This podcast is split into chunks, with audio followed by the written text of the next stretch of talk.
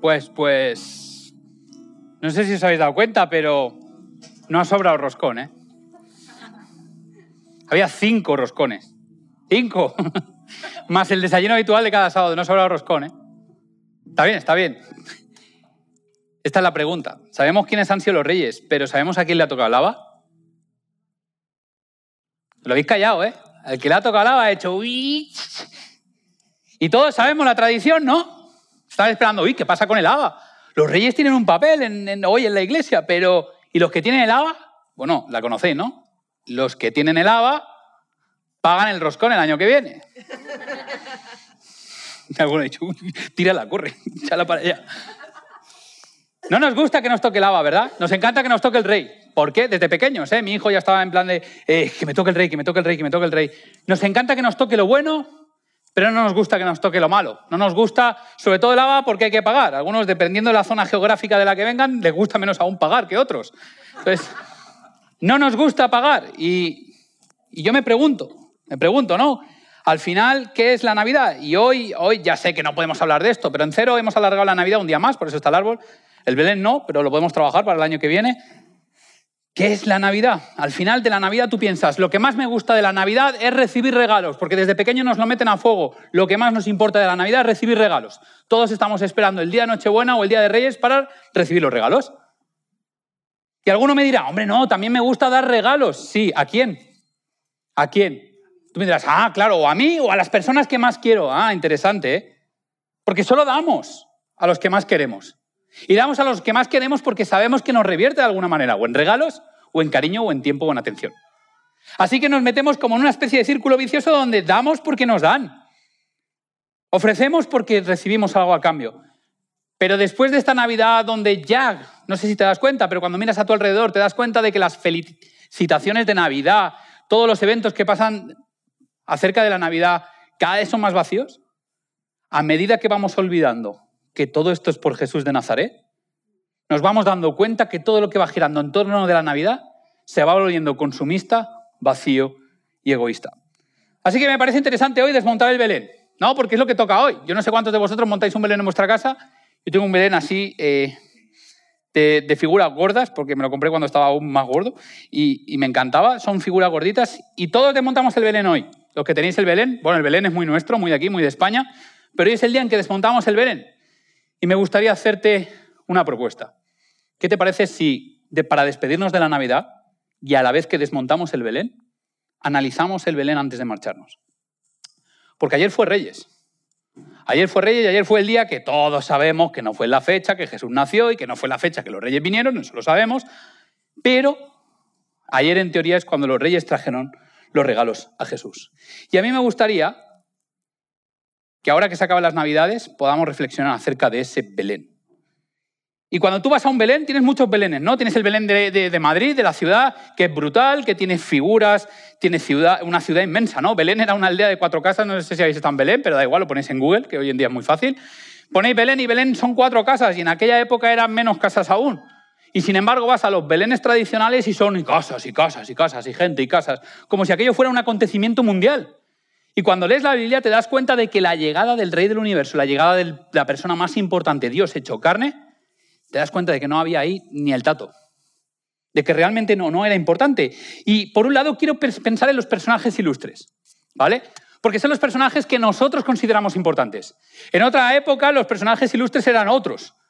Hoy en día los personajes ilustres, si preguntáis a un joven, pues será más del rollo youtuber y, y estas cosas, influencers. Pero piensa en personajes ilustres de la época. Había dos especialmente, dos personajes ilustres, ¿vale? Pensad en el Belén, toda la cantidad de cosas que hay en el Belén, más allá del establo. Dos personajes ilustres. Uno, Octaviano. Tú me dirás, ¿ese quién es? Octaviano era el emperador de Roma. Octaviano era el amo de Occidente. Octaviano era un tío que a través de guerras civiles, tramas, conspiraciones, bueno, al más puro estilo, sálvame todo, eh, había conseguido eh, tener el poder. Había conseguido tener el poder de la primera potencia mundial en aquel tiempo. Y nos damos cuenta de que los personajes ilustres, tal como Octaviano y el segundo que es Herodes, y ahora hablaremos de él un poquito, Herodes el Grande, brillan por su ausencia.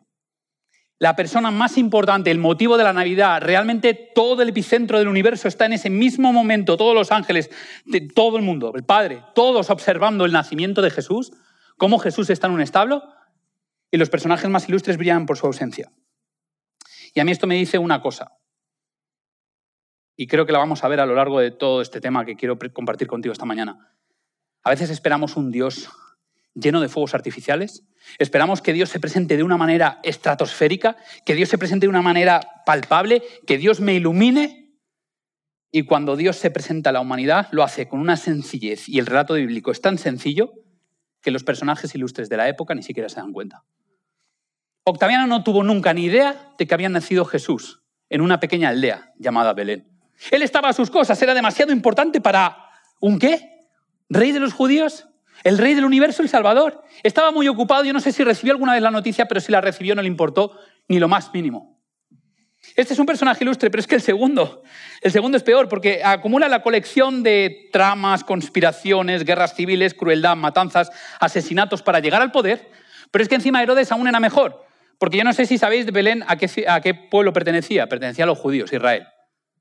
Pues bien, su rey, Herodes, no era ni judío, ni griego, ni romano. Era idumeo y había derrocado a la dinastía a través de asesinatos y demás, había derrotado a la dinastía anterior para conseguir el poder. Era un usurpador, rollo Juego de Tronos, lo habéis visto, ¿no?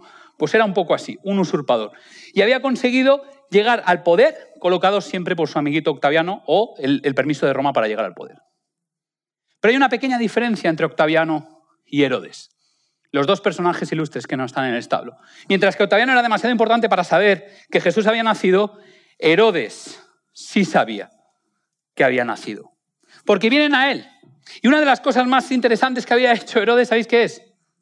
Herodes, para, solo para que te des cuenta de quién era Herodes, porque algunos creen que hay mitos acerca de la matanza de los niños, que no pudo ser, etcétera, etcétera. ¿Sabéis las cosas que hacía Herodes?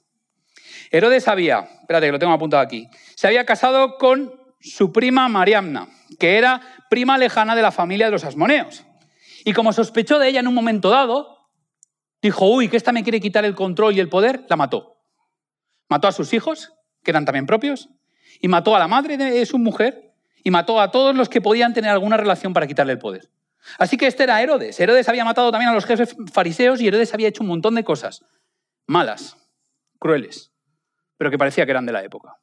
Así que no nos sorprende tanto cuando llega el relato, y lo voy a leer para ti, no lo voy a proyectar, Mateo, cuando llegas a Mateo, el famoso texto de Mateo capítulo 2, versículos 2 al 3, te dice lo siguiente. ¿Dónde está el rey de los judíos que acaba de nacer? Estos son los sabios de Oriente que le preguntan a Herodes. Vimos su estrella mientras salía y hemos venido a adorarlo. Cuando el rey Herodes oyó eso, se perturbó profundamente, igual que todos en Jerusalén. Herodes y aquí empezamos a calentar motores. Herodes veía a Jesús como una amenaza. Herodes todo lo que pasaba a su alrededor lo veía como una amenaza. Era un ofendidito de aquel tiempo, ¿no? Hoy en día vivimos mucho en la era de los ofendiditos. Herodes era el primer ofendidito porque todo lo que pasaba a su alrededor pensaba que era una amenaza potencial. Pensaba que todo se hacía para usurparle el poder a él. Piensa el ladrón que todos son de su condición. Herodes pensaba que todo el mundo iba a hacer lo que él hizo para conseguir el poder. Así que estaba asustado, estaba, estaba, estaba panicando. Sé que no se dice así, pero estaba realmente asustado porque este Jesús, que no era nadie, que era un bebé en pañales, le quitara el poder.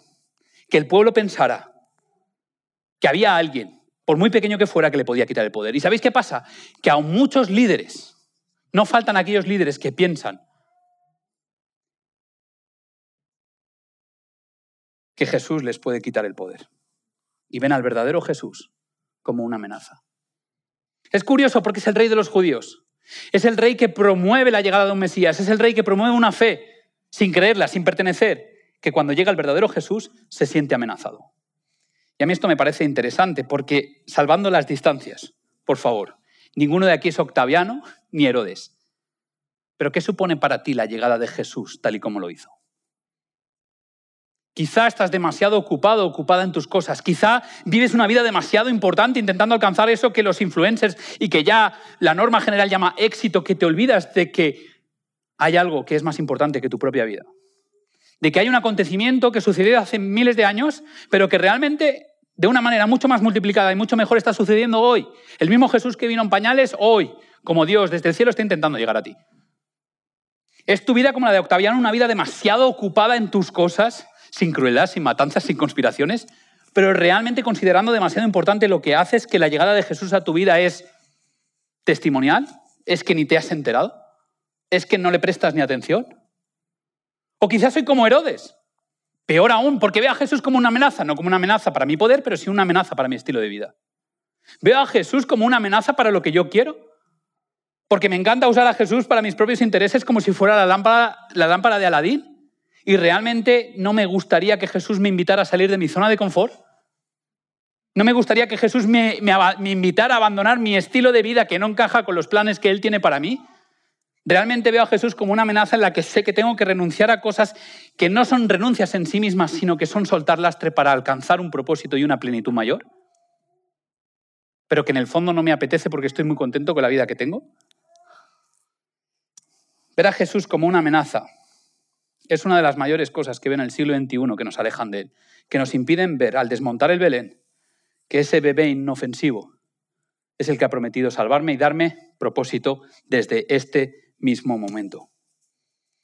A veces vemos a Jesús como una amenaza porque sabemos que Él viene a ocupar el lugar que yo quiero ocupar y es el centro de mi existencia. Y no me gusta soltar el centro de mi existencia porque es donde yo decido, donde yo mando y donde yo tomo las decisiones. Y la llegada de Jesús supone la entrega de aquello que supone el control de mi vida. Pero ese niño en pañales nos demuestra que es súper inofensivo, ¿verdad? Yo creo que Dios, viniendo de esta manera al mundo por primera vez, ya nos está demostrando cuáles son sus intenciones. Y sus intenciones no son ni fuegos artificiales, ni espectáculo, ni por la fuerza. El que podría usar todos los medios a su alcance para demostrar que es Dios. Y tenemos el ejemplo, muchos personajes ilustres a día de hoy. No utiliza ningún medio sobrenatural, ni siquiera natural, para demostrar que Él es el rey del universo. Viene y se contenta con llegar como un bebé inofensivo dependiente de otros, naciendo en un lugar miserable incluso para los seres humanos. Y yo no sé si te habías dado cuenta, pero los primeros que están presentes en el nacimiento de Jesús, aparte de su padre y su madre, son los animales. Y tú puedes parecer que no es importante, y cuando ponemos los animales en el Belén, pues no faltan, ¿no? La oveja o las ovejas. El que tiene mucho dinero compra muchas ovejas, el que tenemos poco compramos una oveja del Belén solo. Pero la, la oveja, la mula, todos están ahí, todos los animales. Y no nos damos cuenta de un pequeño detalle, y es que en la época en la que Jesús nace, y las religiones que circuncidan al pueblo de Israel, esos animales eran considerados dioses. Y es paradójico, porque Israel había hecho un becerro en el desierto y lo había adorado. Y ahora es el becerro y es el resto de animales, los primeros que están ahí para adorar a Jesús. Que sabemos que no lo adoran, ¿eh? Va a pensar que aquí yo estoy diciendo que los animales estaban así, pero los animales estaban presentes incluso antes de que llegaran los primeros. Y aquí es donde yo me pregunto si hemos confundido a Dios. Si salvando el Belén, ¿no? Y todo esto que estamos hablando del Belén y de la época, porque siempre que leemos la Biblia nos cuesta extrapolar lo que vemos ahí desde hace dos mil años a lo que vivimos hoy, me pregunto si no lo hemos confundido de nuevo, si no nos pasaría lo mismo. Que esperamos que Dios llegue a mi vida de una manera tan sobrenatural que yo no me doy cuenta, porque quizá he confundido a Dios. Quizá es porque baso mi creencia en Dios más en lo que otros dicen, más en lo que veo en las películas, más en lo que otros predicadores hablan, que realmente lo que yo descubro en la historia de la Biblia. Y cuando yo abro la Biblia me doy cuenta de que Jesús no es el Dios que espero, es el Dios que necesito. El Belén no es el Belén que espero, es el Belén que necesito. Y ahí es donde yo me tengo que agachar, arrodillar y entender quién es Jesús y cuál es su plan para mí y por qué lo hace de esta manera tan de Jesús. Tan poco de mí y tanto de Jesús. Así que vamos a una idea que yo os quiero transmitir hoy, y es que yo veo el Belén como una iglesia. Y os voy a contar por qué. Porque aparte de estos personajes ilustres que ni están ni se les espera, y mejor que no estén, porque Herodes, a pesar de no estar, sus tentáculos llegan hasta el Belén. Hay otros personajes que son menos ilustres, pero que están a la altura de la sencillez que Jesús propone. Y son los pastores. Los pastores son no los pastores de pastor, sino los pastores de ovejas, los de verdad. En Lucas 2, 10 y 11 nos cuenta la historia de estos pastores. Yo creo que la conocéis bien, porque la habréis leído muchas veces, pero si no te la leo, porque está en Lucas capítulo 2, versículos 10 y 11. Dice, pero el ángel los tranquilizó, no tengáis miedo, les dijo, os traigo buenas nuevas que darán alegría a toda la gente. El Salvador, sí, el Mesías, el Señor, ha nacido hoy en Belén, la ciudad de David. Y me encanta porque lo primero que hacen estos pastores es darse cuenta que la fe en Jesús no provoca temor. Yo me pregunto cuántos de nosotros hoy en día tenemos miedo de Dios. ¿Cuántos de nosotros, si concebimos que Dios viene, y nosotros específicamente en cero creemos que la segunda venida de Jesús tiene que ser muy pronto, sobre todo viendo cómo está el mundo? ¿Creemos que Jesús viene pronto? ¿Te produce temor o te produce alegría? Porque la sencillez de estos pastores, la llegada del Mesías les producía alegría. El ángel se reafirma en decirles, no tengáis miedo. La llegada del Mesías no es algo que hay que tener miedo, es algo de lo que hay que alegrarse. Y ellos, convencidos de que el Mesías es un motivo de alegría, convencidos de que por mucho que sea el Mesías ha venido como un pobre, es Dios, es el Dios que ellos están esperando. Así que los pastores van corriendo porque han entendido que la llegada del verdadero rey no debe producir temor, sino que debe producir alegría y amor la sencillez, la ilusión. La fe de los pastores es lo primero que vemos en Belén, ante la incertidumbre de José y de María. Y la Biblia no dice que traigan regalos. Los pastores llegan a esta nueva iglesia que se ha creado alrededor de Jesús. Esta sí que es la iglesia verdadera porque está Jesús en el medio. Los pastores llegan a esta iglesia por primera vez y la Biblia no dice que aporten nada. Pero yo quiero pensar que al menos aportaron leche, aportaron queso, aportaron lana, aportaron lo que ellos podían y que casi no es ni remarcable, casi no es ni reseñable para el autor. O quizá no trajeron nada, pero simplemente su presencia ya era importante, porque María y José se dieron cuenta de que realmente lo que el ángel había dicho de este niño era verdad. ¿Cuántas pruebas necesitas tú para acudir a la presencia de Dios? ¿Serías capaz de dejar todo para acudir a ese Belén y encontrarte con un Dios en pañales? Un Dios que tiene la paciencia suficiente como para esperar a que Jesús crezca, se desarrolle y se convierta en el Mesías que tanto había sido prometido. El Belén se construye no con dinero, se construye con la disposición de aquellos que llegan. Y muchas veces pensamos que las iglesias se construyen con la gente que tiene dinero, con la gente que tiene un montón de talentos, con el carisma del pastor, si lo tiene, y si no lo tiene, pues mira, a, rezar o a, esperar que caigan mejor. La iglesia se construye con la disposición de cada uno de nosotros. Así que si Cero fuera un Belén, si nuestra iglesia fuera un Belén, ¿qué quieres ser tú? ¿Qué vas a hacer en 2023 para tu iglesia? ¿Cómo te vas a acercar a este establo? ¿Qué vas a aportar? Porque no necesitas aportar grandes cosas. Luego vienen los que sí aportan mucho. Y es curioso porque esos no conocían mucho y aportan mucho. Pero ¿qué vas a aportar tú? Porque la sencillez, la ilusión y la fe son súper necesarios, porque son los que hacen que los pastores sean, sean los primeros en llegar al lugar donde Jesús está. El Belén se construye con la disposición de los pastores, que no dudan ni un instante en que la realeza de Jesús se base en un bebé, en pañales. ¿Cuántas veces nos falta una fe sencilla? La ilusión de un niño para aceptar a Jesús en nuestras vidas. Faltan dos personajes. Uno para mí es el más importante. Y no estoy hablando de José, porque José es el personaje silencioso, el personaje que no, no habla, el personaje que sufre, como muchos de nosotros, está ahí en silencio, que el pobre... No es que no voy a decir que no pinte, porque seguro que se me tiran encima, pero está ahí, vamos a dejarlo ahí, y está María. Y María la hemos minimizado mucho, porque aunque es una persona humana, tan mm, débil y pecadora como tú y como yo, María hace el acto más valiente de su vida. Y es poner en jaque su vida, su reputación y su matrimonio por un sueño que un ángel le ha dicho. Y no sé cuántos de nosotros estaríamos dispuestos a poner todo en jaque, todo en juego, porque un ángel nos ha dicho que encima el bebé, bueno, los hombres no, pero las mujeres, que el bebé que vas a tener no es tuyo, que es del Espíritu Santo. Así que minimizamos mucho a María, pero María está ahí estoica, valiente en un establo pensando, si Dios es el ser que llevo dentro, ¿por qué está todo saliendo tan mal? Y me doy cuenta que ese es un sentimiento cristiano, ¿no? Muchos de nosotros decimos, si Dios está conmigo, ¿por qué la vida me va tan mal? Y María aguanta como una campeona, con los ojos bien abiertos a cada situación que pasaba para darse cuenta de que ese bebé era Jesús. María lo entrega todo por ese bebé.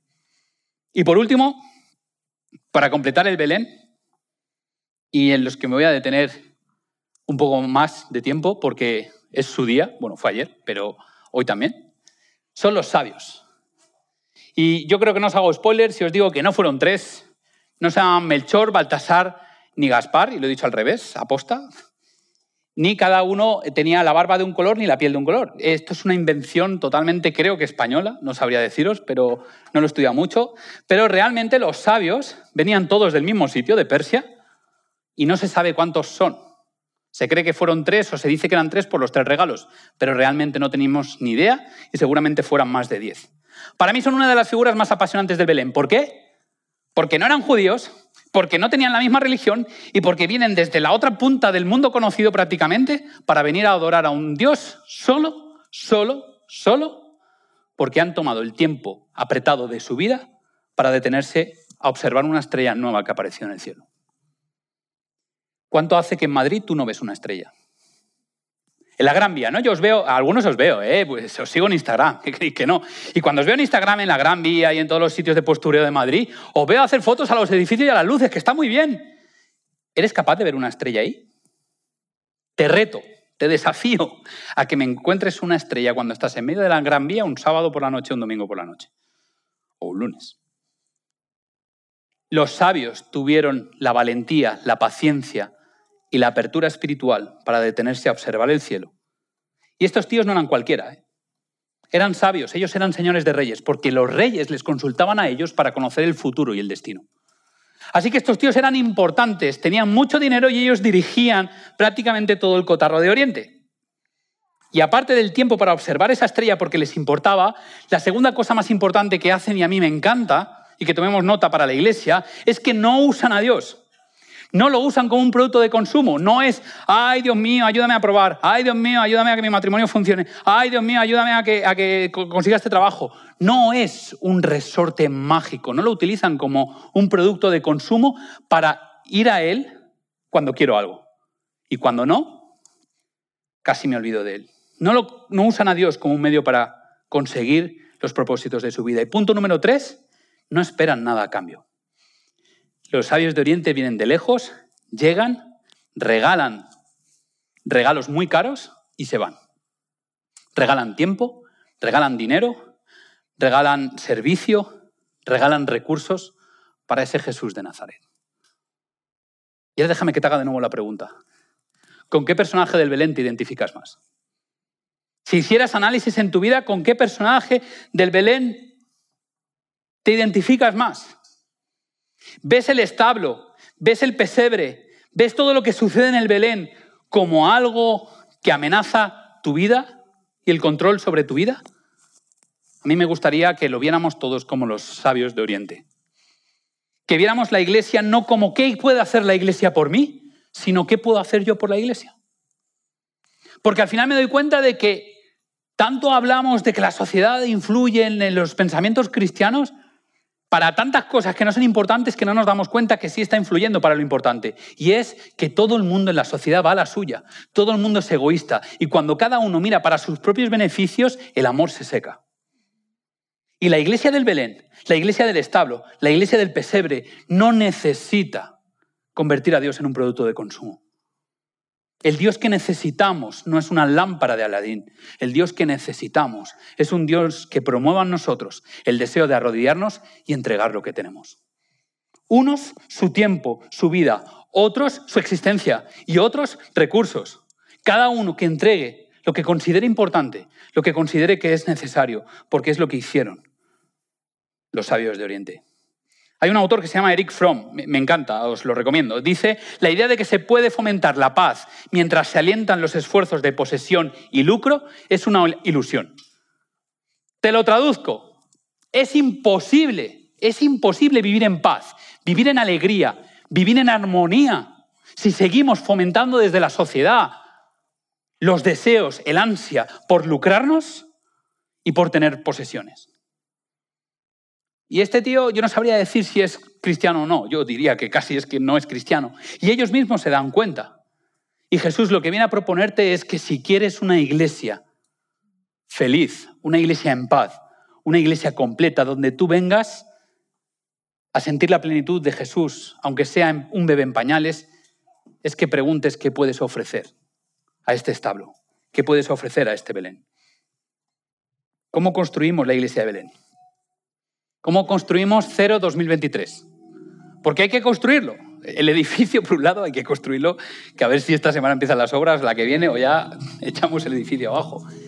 Pero no es solo importante construir ese edificio. No te la juegues todo a ese edificio porque llevamos dos años hipotecando nuestro futuro a ese edificio. ¿Cómo vas a construir la iglesia de Belén, la iglesia de Cero 2023 hoy? Déjame que te diga algunas ideas. Aporta lo que falta. Nunca un grupo de seres humanos es perfecto. Y si tú ves fallas, faltas, te daré la razón. Tenemos muchas, porque nuestro objetivo no es ser perfectos, nuestro objetivo es servir a aquellos que aún no conocen a Jesús. Así que si ves faltas, aporta lo que falta. Llénalo tú, porque si tú has tenido los ojos para ver lo que falla, quizás Dios te ha capacitado para aportar una solución. Así que uno, aporta lo que falta. Da igual si no sabes hablar, da igual si eres como los pastores y no tienes nada que ofrecer. Ves el regalo de los reyes, de los sabios y dices, madre mía, oro. Ni en siete vidas voy a conseguir yo el oro que ha dado este Señor. Da igual, porque tu presencia, tus talentos son necesarios. Segundo, atiende al que llega. ¿Os imagináis que los pastores hubiesen llegado y hubiesen pegado una pata a la, oveja? Es un poco bestia, ¿eh? Pero... Hubiese sido ilógico, ¿no? Eso es más tipo Hollywood. Llega y pata en la cabeza a la oveja. Llegan los sabios y le dicen a, los pastores, vosotros pringados, fuera que han llegado los, los VIP. ¿A que sería ilógico? Sería absurdo. Porque en el establo, en el Belén, en el pesebre, todo el mundo estaba lo que estaba. Y ese Jesús, esa debilidad llena de fortaleza, promovía que todo el mundo se relacionara con todo el mundo. Atiende al recién llegado al Belén. No todos seguimos el mismo camino. No todos llegamos al Belén por los mismos motivos. Así que este es el segundo propósito de 2023 para cero. Atiende al que ha llegado. Al que no conoce a Jesús como tú. Hazle sentir que aquí está la presencia de Jesús. Que es importante que esté aquí. Y la mejor manera de demostrarle que es importante es dedicando tu tiempo, tus oídos y tu sonrisa a esas personas que llegan. Espero que tomes nota mentalmente. Tercero, profundizar lleva tiempo. Así que te voy a pedir dos cosas. Intencionalidad y paciencia. Paciencia porque convertirnos en best friends, aparte de que es imposible, lleva tiempo.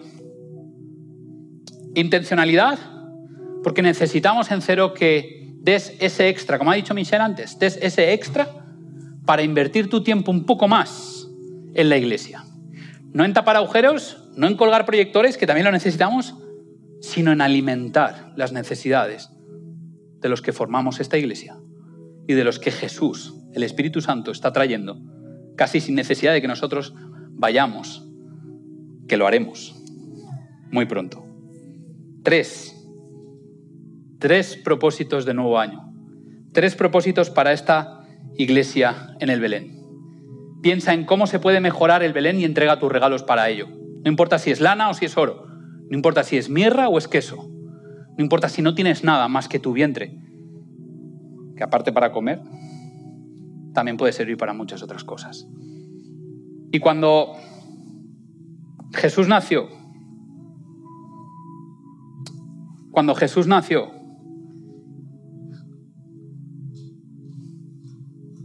hubo un momento de silencio por casi 400 años.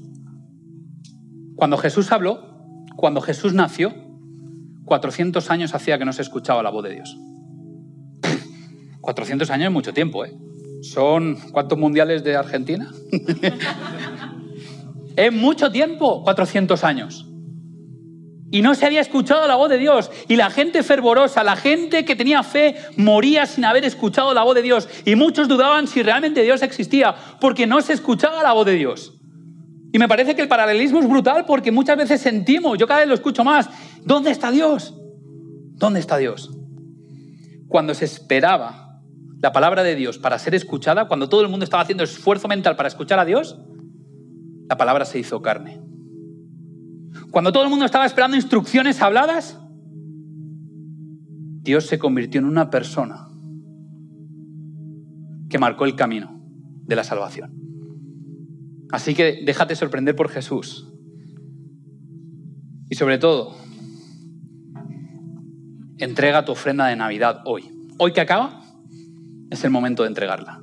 Hoy que desmontamos el Belén, me gustaría que esta canción que vamos a cantar ahora, Ofrenda de Navidad, la cantaras con el corazón. No la contaras para demostrarme que tienes una gran voz, porque seguro que me ganas en voz.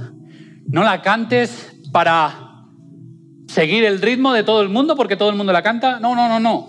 Cántala con el corazón, sabiendo que lo que dice la letra realmente te lo crees.